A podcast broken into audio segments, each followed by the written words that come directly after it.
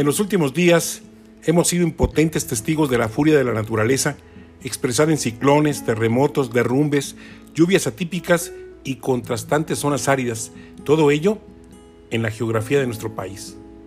Nuevamente, el mes de septiembre es escenario del movimiento de la Tierra, expresado en temblores que han marcado el pasado reciente de los mexicanos.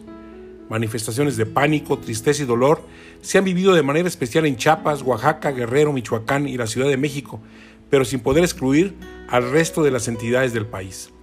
La conciencia colectiva se ha visto afectada ante la desgracia de nuestros connacionales, por lo que de inmediato de todas partes surgió la solidaridad y el apoyo, sin importar siglas, colores ni partidos políticos, en un contundente ejercicio de amor al prójimo y de unidad en la diversidad. De hecho, como siempre, las acciones ciudadanas rebasaron con mucho a las autoridades, ya que mientras hombres y mujeres, jóvenes y adultos hicieron presencia de inmediato para expresar solidaridad y apoyo, los gobernantes llegaron en búsqueda de la mejor foto y con mensajes poco congruentes a la urgencia del momento. Sin duda alguna, el sistemático y constante daño al planeta ha cobrado factura. El cambio climático dejó de ser amenaza para convertirse en cruda y dolorosa realidad. La alteración del biorritmo de la Tierra causado por la contaminación del aire, agua, paisaje y entorno en general han prendido los botones de alarma en angustiante llamado para revertir la situación.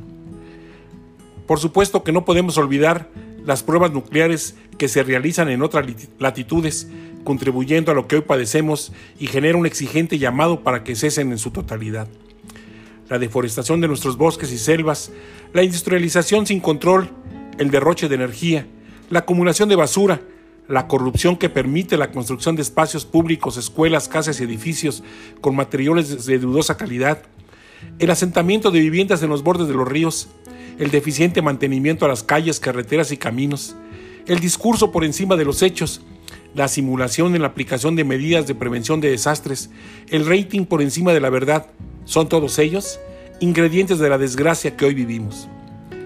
Hay quien afirma que todo se debe a una nueva frecuencia energética de la Tierra. Otros más señalan que son accidentes aislados, aunque en contraste hay quien comenta que se avecinan sucesos similares o incluso de mayor intensidad en la denominada falla de San Andrés. Unos más dicen que es un llamado a nuestra conciencia para tratar con respeto y amor al planeta, para dar importancia a lo que realmente lo tiene, para vivir con intensidad, paz, armonía, respeto y amor en jornadas renovables de 24 horas. Hoy, este nuevo saludo de la naturaleza nos debe motivar para reconocer el tesoro de la vida, olvidar diferencias, valorar amigos, patrimonio y familia. Son muchas las formas en que se puede apoyar.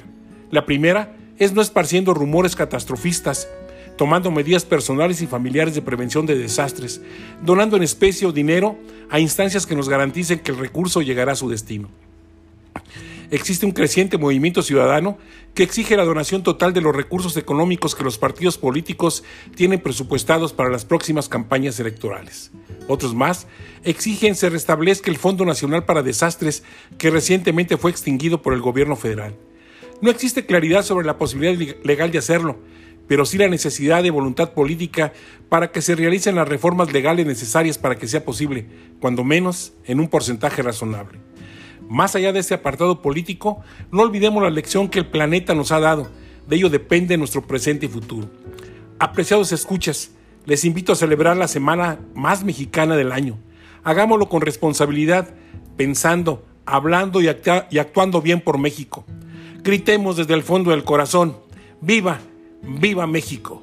Soy Rogelio Díaz Ortiz. Hasta la próxima semana.